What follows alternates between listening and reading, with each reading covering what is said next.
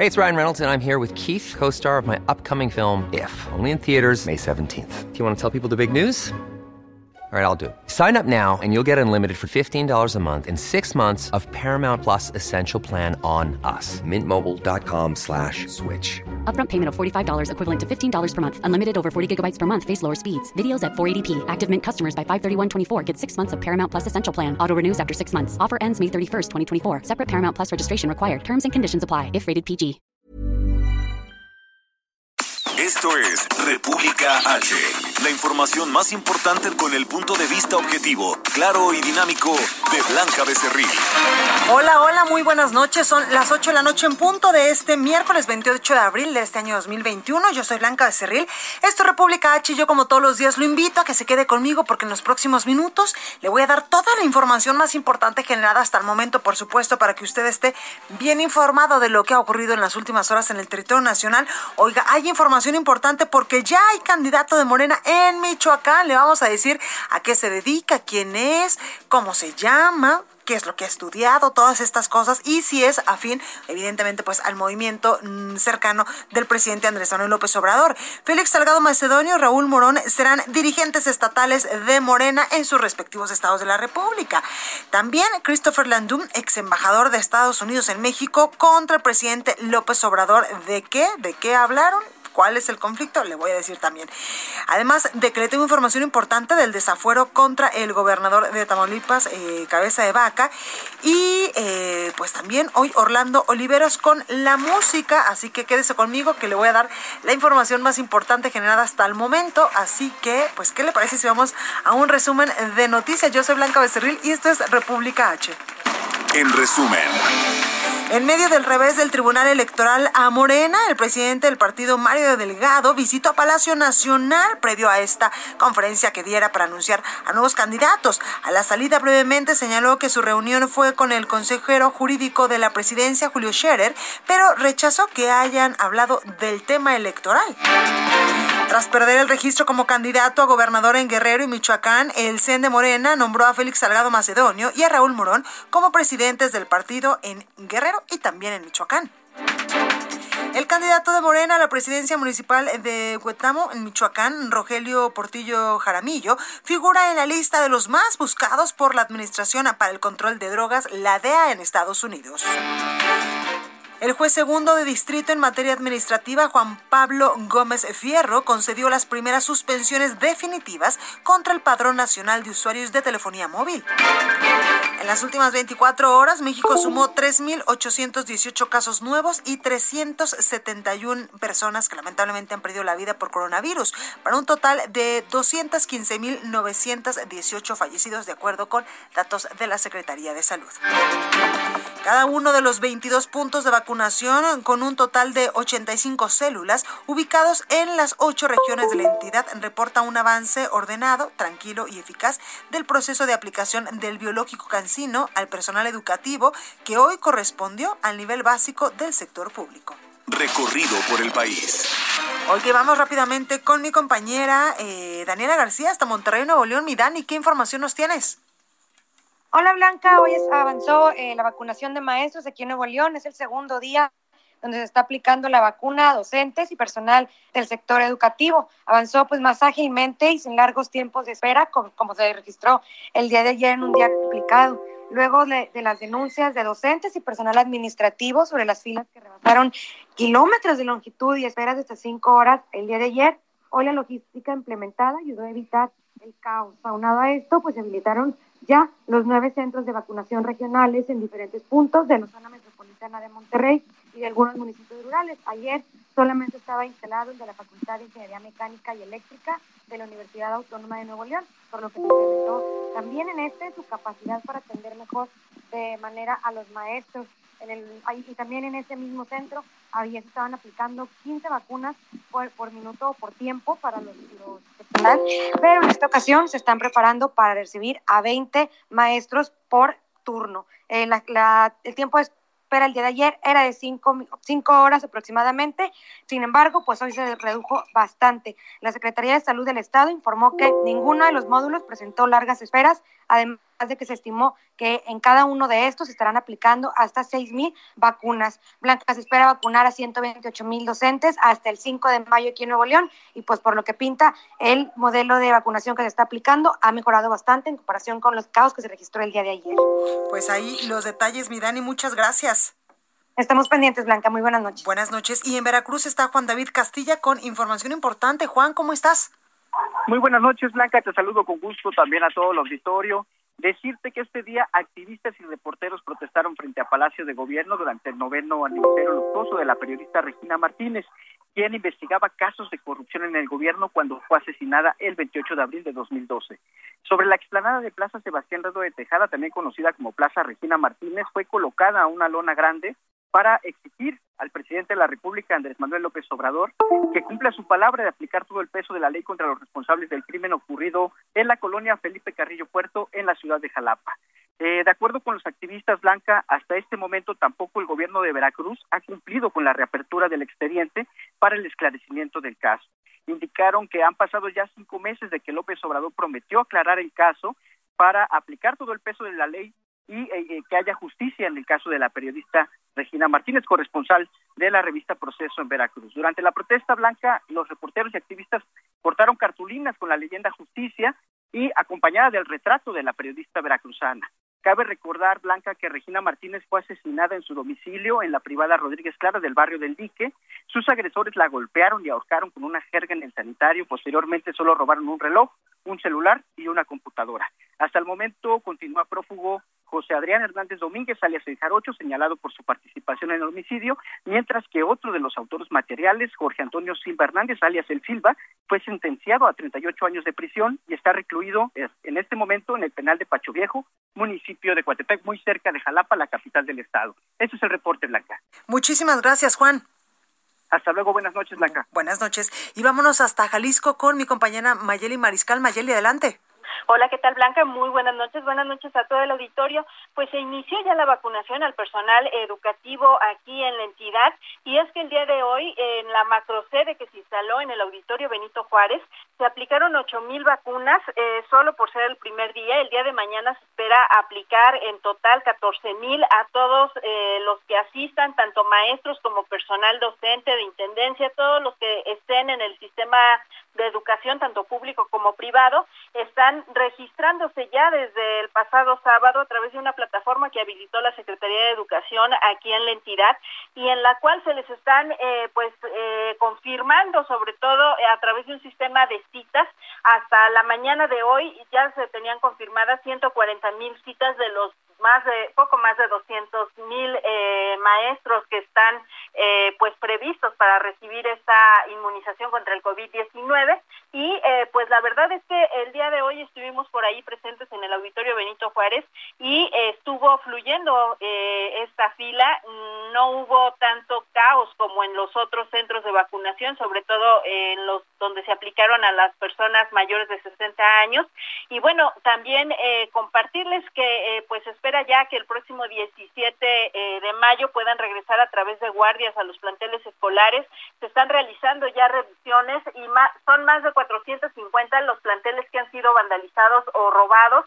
El gobierno del estado dispuso de un presupuesto eh, de 60 mil eh, pesos, entonces en donde se espera pues dotar de pintura impermeabilizante y sobre todo eh, reparar también eh, lo que se tenga que reparar y dotar del mobiliario para que los alumnos puedan regresar ya en el próximo ciclo escolar y que se espera sea en agosto en buenas condiciones con estos planteles.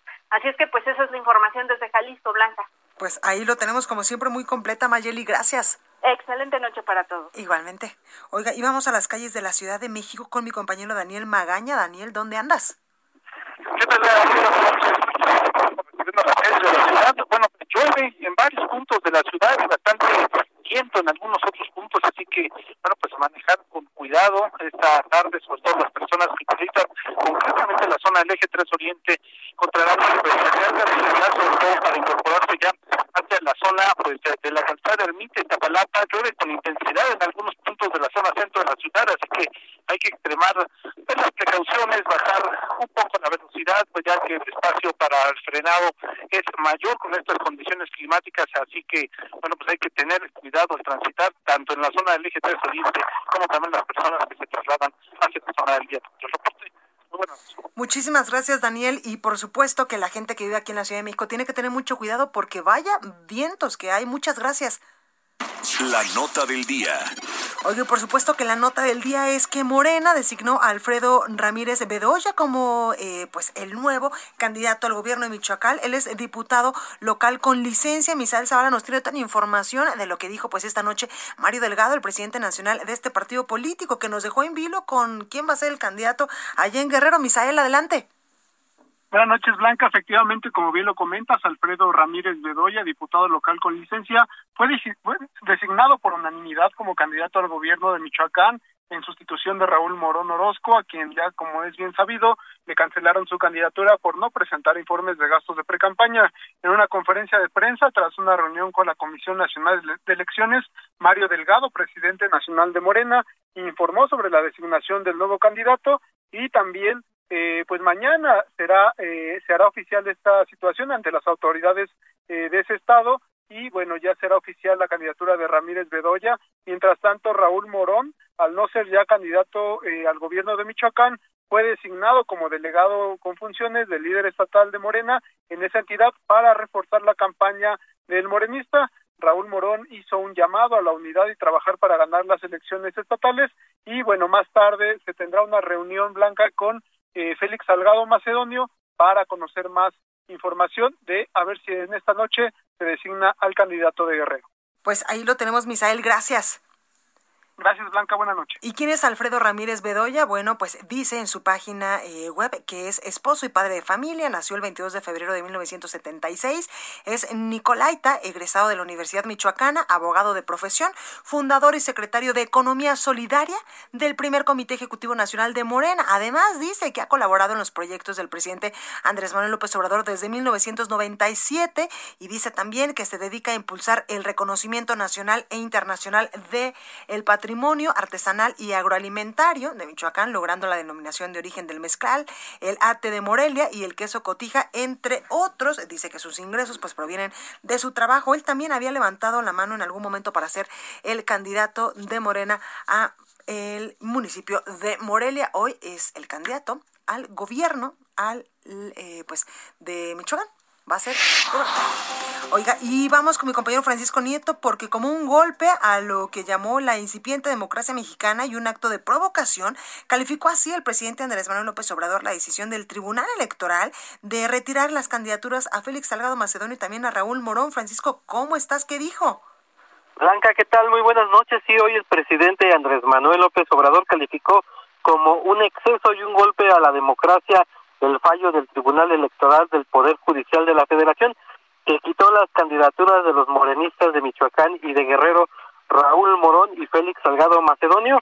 Aún así, el mandatario pidió respetar la resolución del tribunal, cambiar candidatos y seguir adelante para no caer en la provocación, dijo que conspiran por la, contra la democracia tanto el INE como el Tribunal Electoral. Dio un mensaje a los ciudadanos de Guerrero y de Michoacán les dijo que no se desanimen y al mismo tiempo les pidió que no se exalten, que hay que actuar con cabeza fría aunque se tenga el corazón caliente. El, el presidente pues consideró que no tiene justificación alguna que por no comprobar un gasto de 14 mil pesos en el caso de Michoacán y de 19 mil pesos en el caso de Guerrero, se les cancela el registro y bueno, pues el presidente pidió, pidió cabeza fría en este tema y pidió cambiar a los candidatos. Blanca. Muchas gracias, Francisco. Buenas noches. Y precisamente en su cuenta de Twitter, Mario Delegado, hace aproximadamente 30 minutos, ha emitido una serie de tweets donde uno de ellos dice volveremos eh, a, pues, poner todo de nuestra parte para ganar estos dos estados de la República. Dice, volvemos a reiterar nuestro desacuerdo con la resolución de las autoridades electorales y reiteramos nuestra profunda convicción democrática. Vamos a seguir luchando por consolidar una auténtica democracia en México. Y hace aproximadamente 20 minutos dijo, la oposición tiene sus días contados en Michoacán, tenemos una gran ventaja y ahora la vamos a consolidar. Este 6 de junio vamos a demostrarle a los conservadores de qué estamos hechos y de qué está hecho el pueblo mexicano, parte de lo que ha dicho Mario Delgado en su cuenta de Twitter.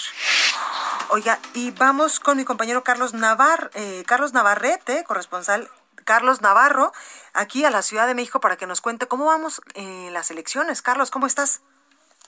Buenas noches, Blanca. Te saludo con gusto a ti al auditorio y comentarte que hoy la jefa de gobierno, se sumó, Claudia Sheinbaum, se sumó a las declaraciones en contra del Tribunal Electoral del Poder Judicial de la Federación. Y es que la mandataria señaló que deben dar explicaciones a la ciudadanía por el retiro de las candidaturas a los morenistas Félix Salgado Macedonio y Raúl Morón, quienes aspiraban a las gubernaturas en Guerrero y Michoacán respectivamente. En videoconferencia de prensa, la mandataria capitalina afirmó que deben de argumentar su cambio de opinión en la resolución. Escuchemos. ¿Cómo es que dan a conocer su opinión, una orientación al Instituto Nacional Electoral hace unas semanas y el día de ayer pues cambian completamente de opinión la mayor parte de los magistrados. Entonces pues ellos tienen que dar una explicación de por qué cambian esta resolución. El artículo 99 constitucional establece que las resoluciones del Tribunal Electoral pues son inapelables. Eh, sin embargo, pues es fundamental que ellos tienen que dar explicaciones a la ciudadanía, porque finalmente son representantes, eh, son servidores públicos. Entonces no pueden un día decir una cosa y otro día decir otra cosa sin que medie una explicación, particularmente cuando se trata de la soberanía del pueblo, establecido en la propia Constitución. La titular del Ejecutivo de la Ciudad de México y compañera de partido de los dos aspirantes afectados agregó que esperan que en este caso no haya influido un tema político. Escuchemos. Esperemos que no haya habido un asunto político porque finalmente ellos tienen que actuar de manera imparcial, pero tienen que dar una explicación. No, no es posible. Pospusieron la sesión y por qué posponen la sesión cuando ya tenían todos los elementos, porque ya habían analizado el caso y porque ahora eh, hay magistrados que cambian de opinión eh, sin dar una explicación de por medio. Así es que la jefa de gobierno, con el mismo discurso de la cuarta transformación, se vuelca en contra del Tribunal Electoral del Poder Judicial de la Federación para pedirles una explicación, no para ellos, sino para la ciudadanía, eh, sobre el retiro de las dos candidaturas, tanto a Félix Salgado Macedonio como a Raúl Morón. Blanca, la información que te tengo. Muchas gracias, Carlos. Hasta luego, buenas noches. Buenas noches. Oiga, y el presidente Andrés Manuel López Obrador consideró que el Instituto Nacional de Transparencia, Acceso a la Información y Protección de Datos Personales, el INAI, actuó en favor de las telefónicas al aprobar una acción de inconstitucionalidad contra el padrón de datos biométricos del gobierno federal. En la conferencia matutina también habló de este tema y el jefe del Ejecutivo expuso que las telefónicas y los bancos solicitan los mismos datos que se pide en el Padrón Nacional de Usuarios de Telefonía Móvil en México. Hoy habló del Tribunal Electoral, de estos eh, candidatos que ya no son candidatos, ahora son pues los eh, pues los presidentes estatales de estos partidos y también por supuesto tocó el tema del INAI. Entrevista.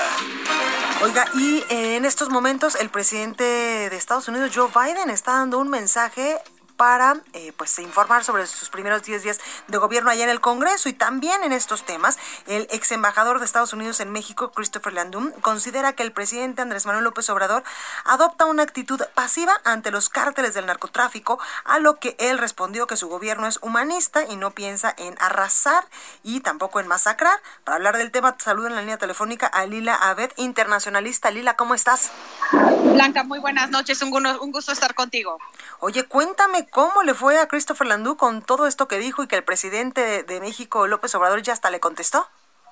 Sí, mira, me parece muy interesante el momento en el que hace estas declaraciones. Hay que tomar en cuenta que cuando era embajador nunca llegó a comentar nada sobre el tema del narcotráfico e, y la estrategia de seguridad del, presidente Andrés Manuel López Obrador, ya saliendo de la embajada que fue durante la presidencia de Donald Trump, pues ahora dice que advierte que los cárteles eh, en, en, México controlan entre el 35 y 40% del territorio mexicano. Eh, aunque el presidente Andrés Manuel calificó como exagerada esta declaración, me parece que, que también es, un, es una declaración que, que, va para presionar a los demócratas a que también actúen de manera mucho más fuerte eh, para responder al tema de inseguridad en México. Eh, creo que es un poco fuera de lugar del embajador que lo diga cuando ya salió de la embajada, cuando tuvo mucha eh, oportunidad de poder ingerir en la relación bilateral y creo que sí tiene un aspecto eh, un poco político en contra de la administración de Joe Biden Blanca.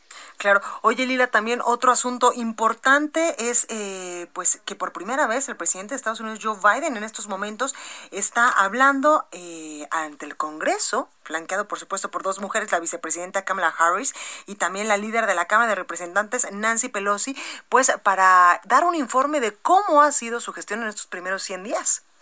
Así es, y justo en estos momentos está dando este discurso, ya resaltó como uno de sus mayores éxitos que en estos primeros 100 días al mando de la Casa Blanca ha podido vacunar a más de, bueno, duplicó su meta inicial de 100 millones de, de vacunas en 100 días, ya van más de 200 millones aplicadas en estos primeros meses como presidente de Estados Unidos. Y sin lugar a duda el, la estrategia contundente que implementó para batir las consecuencias de la pandemia por COVID-19 ha sido su mayor éxito, pero este discurso es una oportunidad también para tratar de eh, convencer a los republicanos que ayuden a llegar a acuerdos bipartidistas, porque de aquí hacia adelante va a requerir del apoyo de los republicanos, particularmente en el Senado, para aprobar muchas de sus propuestas e iniciativas en el Congreso. Totalmente, Lila, y también um, los temas bilaterales, me imagino que en algún momento los tocará. Sin duda, el tema migratorio es una de las crisis más fuertes que enfrenta y que ha enfrentado en estos primeros 100 días, aun cuando ha tratado de revertir las, las, políticas migratorias de, Trump. que fueron eh, pues inhumanas. eh, irónicamente, esta es una crisis dado al auge eh, de, de, cantidad de migrantes que han cruzado la frontera. Ya por eso vemos que la vicepresidenta Kamala Harris ha tomado las riendas del tema migratorio y sin duda platicará sobre este tema, aunque el tema de política exterior eh, será muy breve debido a que su enfoque será en, en, la política externa de Estados Unidos. Claro, pues ahí lo tenemos, Lila Abed, internacionalista. Muchas gracias, como siempre. Al contrario, Blanca, es un gusto estar contigo. Perfecto, muchas gracias, cuídate mucho. Oiga, y en estos primeros eh, 100 días de gobierno, dice el presidente de Estados Unidos, Joe Biden, que la nación se está levantando y en marcha. Hoy vamos a otros temas. ¿Cómo va el desafuero del gobernador de Tamaulipas, Francisco Cabeza de Vaca? Iván Saldaña nos tiene información. Iván, ¿cómo estás? Blanca Auditorio, buenas noches. Sí, en estos momentos está la, la sección instructora de la Cámara de Diputados reunida precisamente para discutir estos dos temas, el de los dictámenes que definirán si proceden o no los desafueros del gobernador de Tamaulipas, Francisco Javier García Cabeza de Vaca, también el del senador de Morena por el estado de Chihuahua, Cruz Pérez Cuellar. De ser aprobados, Blanca, a favor o en contra de retirarle la inmunidad procesal, los dictámenes podrán pasar a discusión del Pleno este próximo jueves o viernes antes de que concluya el periodo ordinario de sesiones el próximo 30 de abril. Así lo confirmó en conferencia eh, esta tarde precisamente Pablo Gómez, presidente de la sección instructora. Sin embargo, pues también adelantó que quedarán pendientes tres juicios más porque pues no habrá tiempo de concluirlos antes de que cierre el periodo ordinario de sesiones, entre ellos el del diputado Saúl Huerta Corona acusado de abuso sexual a cuando menos dos menores de edad. Estamos a la espera, Blanca, eh, de que pues eh, ¿Eh? den eh, algún eh, eh, un pronunciamiento sobre estos dictámenes la sección instructora de la Cámara de Diputados repetimos si se aprueban el día de hoy los dictámenes podrían ser discutidos en el pleno el día de eh, mañana o pasado mañana. Se erige la cámara en jurado de procedencia para discutir estos dictámenes blanca auditorio. Ahí lo tenemos. Ojalá que no lo manden a periodo extraordinario o al próximo periodo ordinario de sesiones Iván. Sí, eh, de hecho, los otros juicios que quedan pendientes, como el del diputado uh -huh. Saúl Huerta, eh, daba un estimado por los tiempos que debe de, claro. de se deben de, de, de, llevar, daba un estimado Pablo Gómez de que se terminaría en junio y se necesitaría que la, la comisión permanente abra un periodo extraordinario, como tú bien lo resaltas, sí. para discutir específicamente este caso y también pues están el del diputado Mauricio Toledo, también el de el fiscal de Morelos este Uriel Carmona también están pendientes, esos son los otros tres juicios. Mientras tanto, pues hay posibilidades, nos decían que hay condiciones para que se discuta antes del viernes. Pues ahí lo tenemos. Dos juicios. Iván Saldaña, muchas gracias. Seguimos pendientes, buenas tardes. Gracias. Oiga, y aquí en la Ciudad de México tiene que tener mucho cuidado porque se registran lluvias y caída de granizo aquí en la capital del país. Reportan al menos 13 alcaldías con lluvia y con probabilidad de caída de granizo, además de que hay fuertes vientos aquí en la capital del país. La noche este miércoles se registran lluvias en Azcapotzalco, en Gustavo Amadero, en Miguel Hidalgo, Cuauhtémoc, también en la alcaldía Venustiano Carranza, Benito Juárez, Iztacalco, Iztapalapa, Tláhuac, Xochimilco, Coyoacán, Xochimilco, eh, ya le había dicho Xochimilco, y Álvaro Obregón. El pronóstico es de lluvia con tormenta eléctrica y caída de granizo, así que tome sus precauciones. Vamos con mi compañero Itzel González a la nota amable del día de hoy. Yo regreso con más. Vamos con la nota amable de hoy, y es que en el marco del Día del Niño, comercios en el país prevén que la celebración podría alcanzar una derrama económica de 12 mil millones de pesos. De acuerdo con la Confederación de Cámaras Nacionales de Comercio, Servicios y Turismo, uno de los factores que ayudará a la recuperación económica durante estas fechas se debe a que 20 estados del país ya se encuentran en color amarillo en el semáforo epidemiológico, lo que permitirá una mayor afluencia por lo que se tendrá un mayor aforo en establecimientos. El organismo subrayó que las ganancias esperadas por esta celebración representarán el 60% de la cantidad obtenida en la misma fecha de 2019, que dejó 20.400 millones de pesos y que además fue el año con movimiento comercial más importante antes de la pandemia. La Concanaco precisó que en 2020 la contingencia sanitaria impidió celebrar el Día del Niño, por lo que este año los festejos se realizarán bajo los lineamientos de la nueva normalidad. Continúa escuchando a Blanca Becerril con la información más importante de la República en República H. Regresamos. Estamos de regreso con la información más importante de la República en República H con Blanca Becerril, transmitiendo en Heraldo Radio. Ruta 2021, la ruta hacia las elecciones presenta. Bueno, pues esta noche me da muchísimo gusto saludar aquí en la cabina, evidentemente con la sana distancia, Arturo Ávila, candidato a la presidencia municipal de Aguascalientes por la coalición Juntos Haremos Historia de Morena, Pete y Nueva Alianza. Y también está con nosotros Ana Gómez, candidata a una diputación local por la vía plurinominal, también en Aguascalientes. Gracias por estar esta noche con nosotros. Blanca, muchísimas gracias. Mucha luz a tu auditorio, por supuesto. Gracias, Ana. Blanca, un gusto saludarte como siempre. Oigan, cuéntenme la candidatura, cómo va, este, la guerra sucia ya empezó. Pues fíjate que tú, tú conoces muy bien Aguascalientes, tuvimos la oportunidad de estar en la pasada campaña haciendo cosas juntos, y bueno, la verdad es que estoy muy contento porque... Y eras colaborador de este espacio también. Que por la candidatura ya nos olvidaste. Espero seguir siendo colaborador de este espacio. Porque tus datos ahora que sea buenos. presidente municipal. Totalmente. Pero la verdad es que muy bien. Eh, la, el crecimiento que hemos tenido en las encuestas es impresionante. Como tú sabes, en 2019 logramos que Morena se colocara como la segunda fuerza más importante política. Y tú ibas a la cabeza.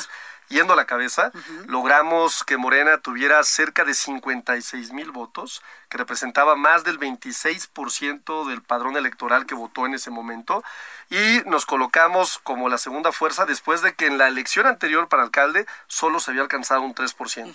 Hoy, la gran noticia, Hoy eh, justamente estaba yo viendo unas encuestas eh, que publica Campaign and Elections que nos da ya eh, la preferencia electoral y además en quién cree que va a ganar estamos seis puntos arriba. Así es que pues estoy muy contento porque por fin la gente de Aguascalientes está en un ánimo de cambio, eh, se ha dado cuenta que tenemos un gobierno muy corrupto, súper corrupto. Por ahí en algún momento yo te platicaba cómo hubo una compra el año pasado de unas luminarias con un sobreprecio de 600 millones de pesos. El tema del agua también. El tema del agua también que ha sido dramático en Aguascalientes y la gente está cansada. Fueron muchas promesas, siete años de promesas con un terrible gobierno, un, un gobierno que ha destacado porque está eh, sellado por la huella de la corrupción. Y lamentablemente para nuestro queridísima, para nuestra queridísima ciudad, pues el cambio llega después. Eh, tuvimos que aguantarlos todo este tiempo, pero hoy tenemos muchísima esperanza que vamos a ganar el próximo 6 de junio y no solamente que vamos a ganar, sino que vamos a transformar Aguascalientes. Tenemos propuestas muy buenas para poder hacer un cambio muy importante en Aguascalientes. Oye Arturo, ¿contra quién vas? Del Partido Acción Nacional, ¿quién va? Porque en la, la vez pasada era Tere Jiménez, no vaya a anotarse otra vez. No, ya no puede, ya, Ya no se, puede. ya no puede, ya no puede más. No, fíjate que eh, es un dato bien interesante, ¿no? Porque va una persona que pocos conocemos. eh, creo que, no creo, estaba en la administración pública con Tere Jiménez, era secretario de su gabinete, y a pesar de eso la gente aún no lo ubica. Eh, él destaca que es un burócrata, eh, como una de sus cualidades con más de 20 años. Yo digo que es una lástima que alguien que tiene 20 años en el escritorio público y viviendo el área público, pues este no tenga ni siquiera conocimiento de la gente, ¿no? Bueno, eso quiere decir que no ha salido a tocar puerta por puerta y que la gente no lo ubica por tal vez los programas sociales que en algún momento pudieron darle. Así es. Pero al margen de quién sea o quién no es, lo importante es lo que somos nosotros. Somos un proyecto distinto con propuestas muy concretas. Sabemos qué es lo que está pasando en Aguascalientes. Tenemos una propuesta integral para poder solucionar el problema del agua. Tenemos una propuesta integral también para poder solucionar el problema de la economía de los comerciantes, de los ciudadanos. Una propuesta integral también que además está conectada con un tema de digitalización para combatir la corrupción, que es una parte muy importante. Somos los únicos que estamos proponiendo eh, tener un ISO anticorrupción para el municipio de Aguascalientes. Y también tenemos una propuesta muy formal para poder tener resuelto todo el tema que tiene que ver con la basura, con los pavimentos y con todas las facultades que tiene un municipio. El municipio de Aguascalientes o los gobiernos municipales tienen que ser cercanos a su gente. Es el gobierno más cercano a la población y tiene que ser el gobierno de las cosas relevantes, porque muchas veces las políticas públicas se, se- se- básicamente eh, los gobiernos las hacen sobre las cosas importantes y no sobre las relevantes. Y te voy a dar un ejemplo. Es importante, por ejemplo, el COVID. Claro que es importante, es importante porque viene la vacunación, porque lamentablemente murió mucha gente, porque hoy tenemos una cifra también de contagios que en algunos lugares crece, en otros decrece. Pero ¿qué es relevante o cuándo se vuelve relevante? Pues cuando a ti te da COVID o cuando un familiar tuyo le da COVID. Y en ese momento entonces se vuelve relevante. Los gobiernos municipales tienen que hacer políticas públicas para atender las cosas relevantes, las cosas cercanas, las cosas que duelen.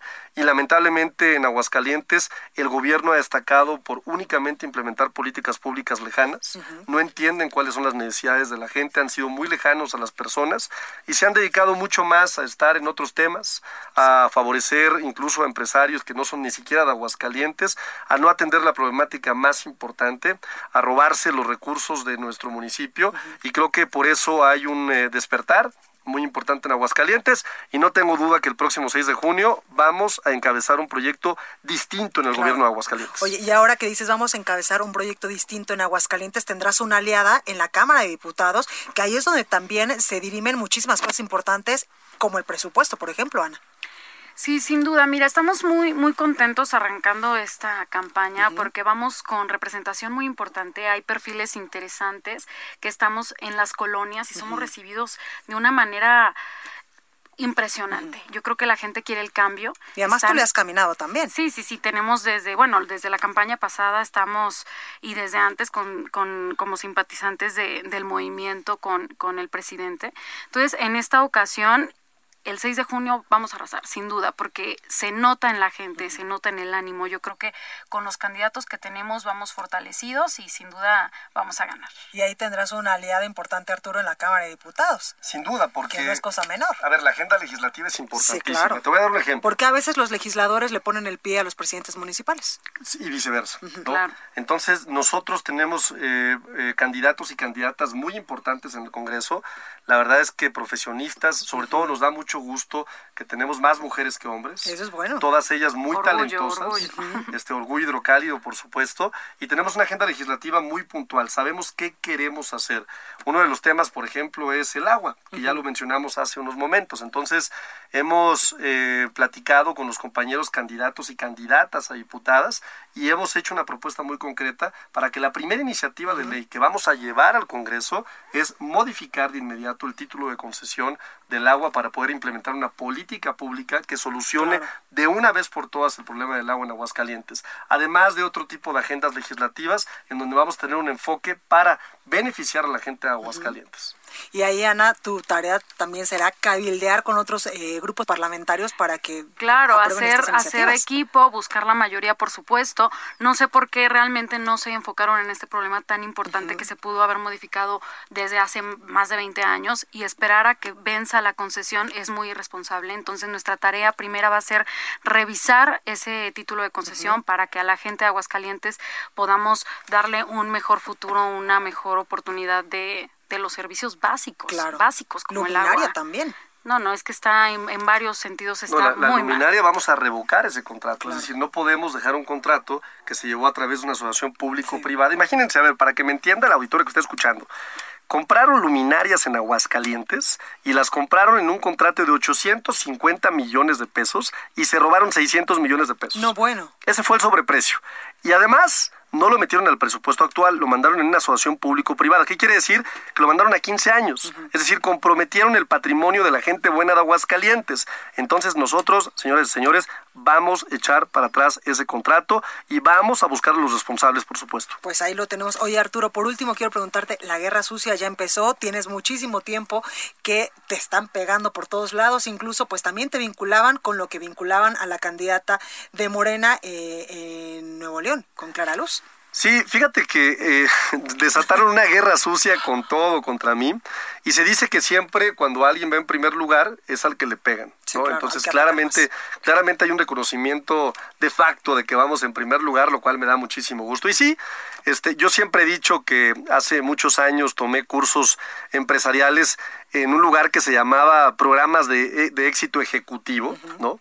Eh, y por supuesto salí hace muchos años de esos programas de éxito ejecutivo y no por haber participado en esos programas me hace cómplice de una persona que estaba en otro país, que está condenada ya por los delitos eh, que se le imputan y en donde participaron más de 20 mil personas alrededor del mundo. Entonces, pues es un refrito que quisieron hacerme en Aguascalientes que le salió muy mal, la verdad. Este, pero la gente es muy inteligente en, en, Aguascalientes, en todos lados también, pero en Aguascalientes especialmente. y entonces se dieron cuenta pues que este periodista, un pseudo periodista que tenemos por allá, que está un show, este, la gente lo escucha no porque le crean, sino porque nos divierte muchísimo, pues se aventó el tiro de decir bueno, y porque cobra también un montón. Y bueno, trae un contrato de casi 30 millones de pesos anuales con el municipio, no se le acaba el negocio. Es más, se le va a acabar el negocio cuando yo llegue. Pero bueno, el tema es que este, pues este cuate lleva dos semanas diciendo que sí yo, que sí esto, que sí el otro. Eh, cosas muy atroces que solo caben en la cabeza de un enfermo mental, que solo él se las puede imaginar, y que sí, sin duda, lastiman la dignidad de mi familia, claro. eh, lastiman la dignidad de mis hijos, por supuesto, pero que sabemos y la gente me conoce en Aguascalientes, saben quién soy, eh, no hay necesidad de probar lo contrario, la gente no se lo creyó y al contrario, yo siento que se les revirtió. Es decir, efecto boomerang. Trataron de pegar con esta y lo que pasó es que crecimos en las encuestas y la gente dijo, ¿saben qué? Si le están pegando tanto a Arturo Ávila es por algo.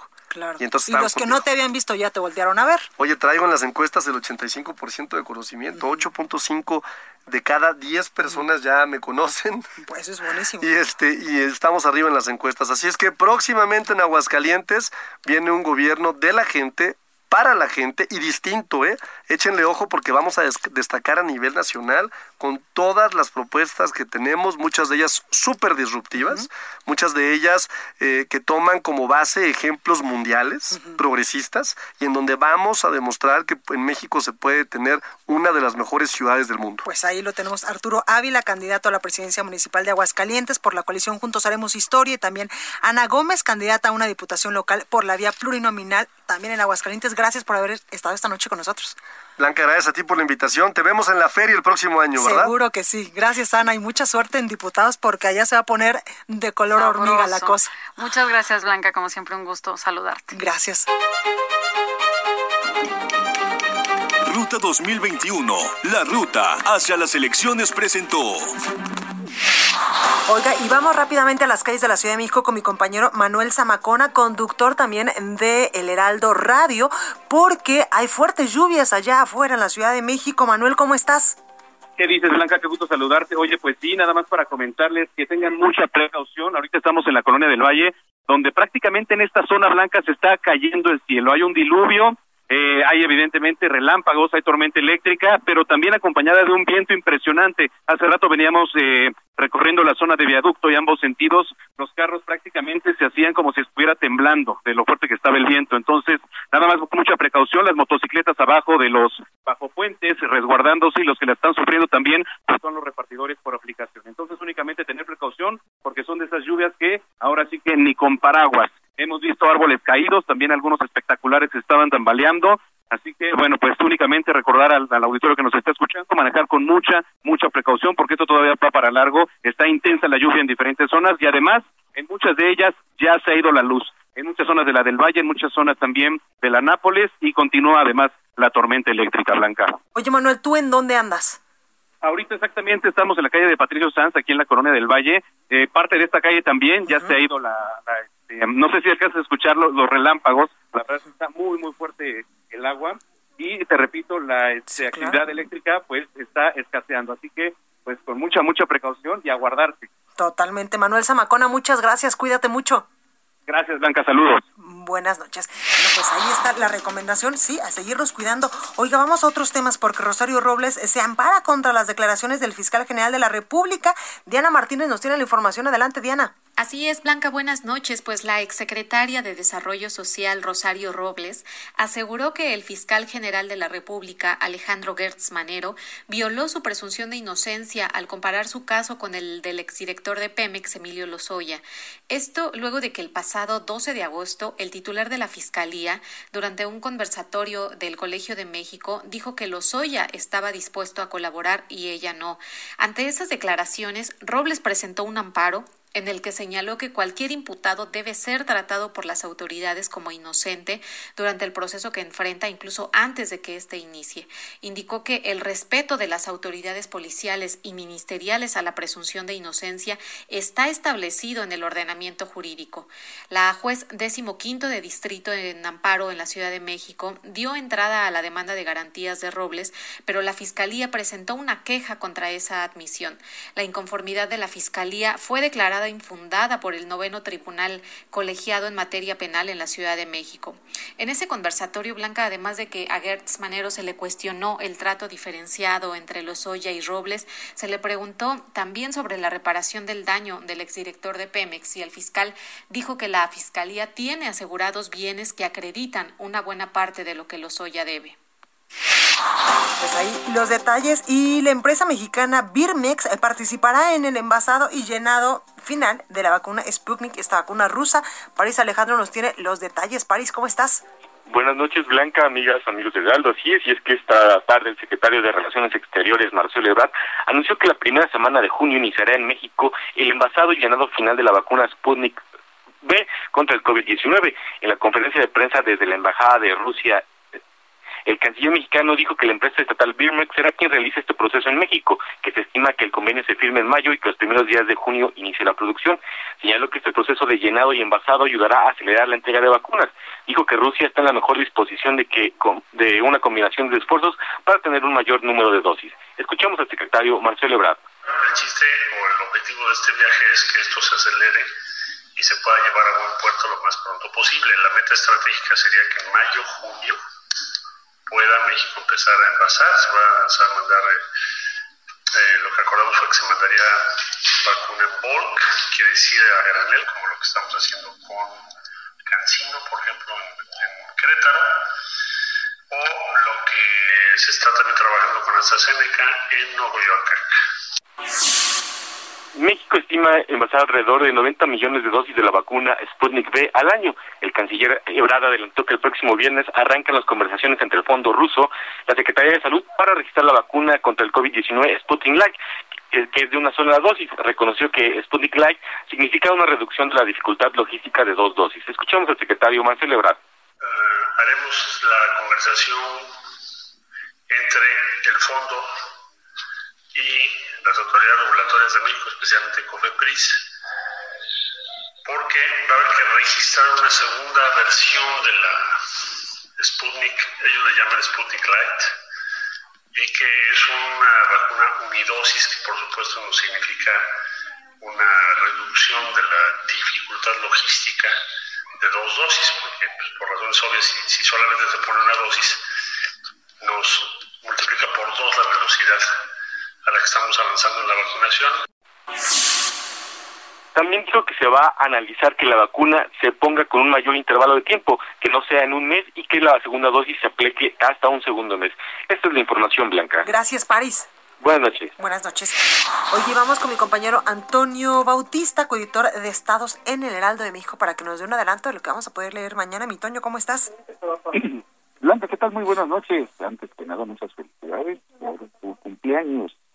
Y bueno, pues pasamos a la información que van a poder leer mañana de los radioescuchas de El Heraldo Radio aquí en República H. Bueno, pues vamos a hacer un recorrido a la UAFE, uno de los puntos centrales de eh, pues esta guerra del narcotráfico que hay en Michoacán, donde se enfrentan los cárteles Jalisco Nueva Generación con los Viagra. Y bueno, pues recorrimos este lugar que prácticamente es ya un pueblo fantasma y hablamos con algunos de de, de, de, esta comunidad que está en Aguililla, Michoacán. Y bueno, pues también eh, como parte de eh, los temas de la ruta 2021, bueno, pues resulta que ya los 32 institutos electorales estatales del país pues se sumaron a la adhesión de una red nacional de candidatas que busca tener una comunicación con eh, las aspirantes a un cargo de elección popular, pues precisamente para evitar eh, situaciones de violencia política en razón de género. Es un paso importante porque pues ya han registrado varios casos, ya el registro nacional de eh, infractores de esta, que nos cometen este delito ya tiene 30, 30 personas registradas y hay por lo menos 25 ya eh, sancionados. Parte de lo que van a poder enterarse en las páginas del Heraldo de México, Blanca. Muchísimas gracias, mi Toño. Te mando un fuerte abrazo. Felicidades. Muy gracias. buenas noches. Igualmente. Gracias. Deportes con Roberto San Germán. Está con nosotros mi Robert. Robert, ¿qué nos traes? Hay un montón de información hasta del Tuca. Sí, sí, mi querida Blanca, muy buenas noches y buenas noches a toda la gente que nos sintoniza. Pues sí, ya el Tuca dijo, no más con los Tigres, ya me dieron las gracias, termino el torneo y me voy de Nuevo León, ya no voy a estar más con los Tigres. Y bueno, era un secreto a voces, se peleó con la directiva, ya no lo querían, querían rescatar al equipo, quitárselo más bien de sus manos y pues ya no tenemos Tuca. Ahora resulta que la pugna está entre el Piojo Herrera y Nacho Ambriz. A ver qué sucede, por quién se decanta el señor Culebro, que es el presidente deportivo en estos momentos. Así que ya veremos qué pasa con el equipo de los Tigres. Pero el que está imparable es tu equipo, ¿eh? Sí. El Cruz Azul que ayer ganó 3 a 1 y se acerca a las semifinales de la Conca Champions, le ganó el equipo Toronto FC. Buen partido del equipo azul. Los goles fueron de Brian Angulo al 3 y al 34 y luego Pablo Aguilar al 58. Y tanto la Liga como la Conca Champions, ellos dicen que van por el doblete. Que ojalá se les cumpla a la gente que le va al Cruz Azul, porque pues su equipo está jugando bien, pero pues ya los conocemos. No quiero desanimarte, mi querida Blanca, que tu equipo de repente llega a la liguilla y como que le da amnesia. Yo por eso digo, no hay que echarle tanta porra porque bueno, después Sí. no, no, no, no, no nos va bien. Sí, es como cuando pues ahora sí que quieren sacar a la niña, ¿no? Y la, la, la chulean tanto y la ponen todo y no, resulta que no, pues así, ni modo. Pero bueno, ojalá que Azul lo haga. Ahorita Monterrey eh, estaba jugando también y América en un ratito tiene su partido también de la Conca Champions, pues en donde están los equipos mexicanos que se supone que deberían de dominar y pues deberían de estar peleando por el título. Monterrey va ganando 1 a 0. Oye, y hablando de otros temas que yo sé que te gusta la Fórmula 1, recordando que el Gran Premio de Canadá se iba a suspender por la cuestión, o se suspendió por la cuestión del COVID-19, pues bueno, ya tiene sustituto y va a ser una carrera en Turquía. Órale. Eh, se va a quedar un gran premio, sí, se queda un gran premio en Turquía. Y la otra es que sí va a haber gran premio en México. ¡Yay! Muchas gracias, mi Robert. Muy buena noche y qué buena Sí. noticia nos acabas de dar. Sí, lo confirmaron ya, pero bueno, eso es lo que tenemos en los deportes. Ya el viernes a ver de qué me dices que tenemos que hablar ahora con el señor Oliveros, que no le gusta estar hablando de, de sus cosas de Luis Miguel, ya estoy harto. Oye, oye, oye, muchas gracias, mi Robert. Te vemos el viernes. Órale, pues cuídese, abrazo. Igualmente, bye. Oiga, y antes de despedirnos, yo lo dejo con mi compañero Orlando Oliveros en El Heraldo Música. A ver qué nos preparó esta semana. Yo soy Blanca Becerril. Yo lo espero el día de mañana en punto de las 8 con más información. Por favor, de corazón, cuídese mucho.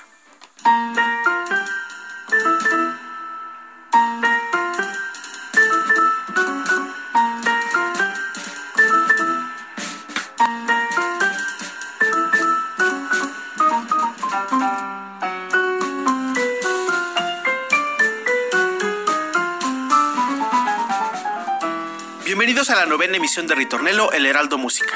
Mi nombre es Orlando Oliveros y en esta ocasión las recomendaciones musicales están enfocadas al jazz.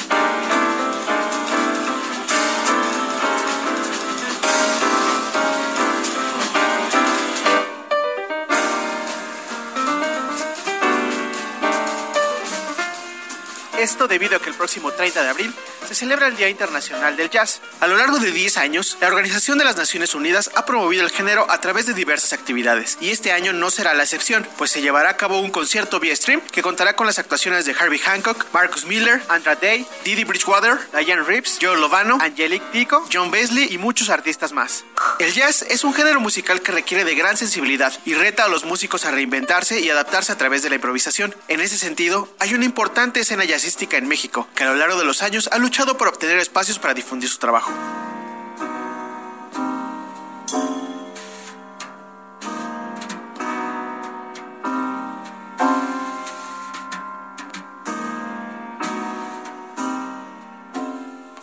Una de las figuras más reconocidas del género en nuestro país fue el pianista y compositor Eugenio Toussaint, a quien recordamos en este ritornelo a 10 años de su muerte. El jazz tiene la fama de ser complejo y elevado, sin embargo, las composiciones de Toussaint tienen esa alma popular que permiten al escucha acercarse de una manera más relajada y sencilla, un buen primer paso para adentrarse al mundo del jazz.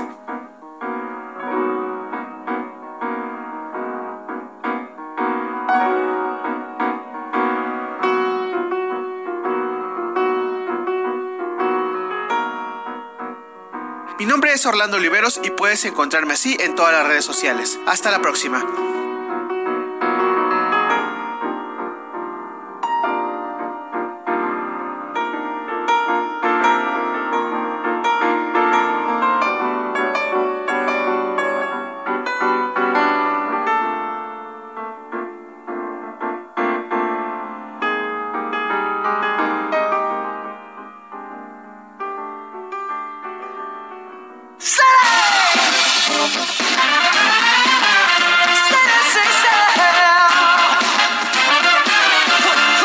Bienvenidos a la octava emisión de Ritornelo, El Heraldo Música. Mi nombre es Orlando Oliveros y en esta ocasión las recomendaciones musicales son complacencias para el equipo de producción de República H. Empezamos con el fenómeno del stream en México, Luis Miguel, la serie. El domingo pasado arrancó la nueva temporada de una de las producciones Esto fue República H, la información más importante de lo que pasa en el interior de la República, con el punto de vista objetivo, claro y dinámico de Blanca Becerril. Continúa escuchando Heraldo Radio, donde la H suena y ahora también se escucha. Una estación de Heraldo Media Group. When you make decisions for your company, you look for the no-brainers. And if you have a lot of mailing to do, Stamps.com is the ultimate no-brainer. It streamlines your processes to make your business more efficient, which makes you less busy. Mail checks, invoices, legal documents, and everything you need to keep your business running with Stamps.com. Seamlessly connect with every major marketplace and shopping cart. Schedule package pickups and see your cheapest and fastest shipping options from different carriers. With rates up to 89% off USPS and UPS rates. And with the Stamps.com mobile app, you can take care of mailing and shipping wherever you are. Make the same no-brainer decision as over 1 million other businesses with Stamps.com. Sign up with Code PROGRAM for a four-week trial, plus free postage and a free digital scale. No long-term commitments or contracts. That's Stamps.com. Code PROGRAM.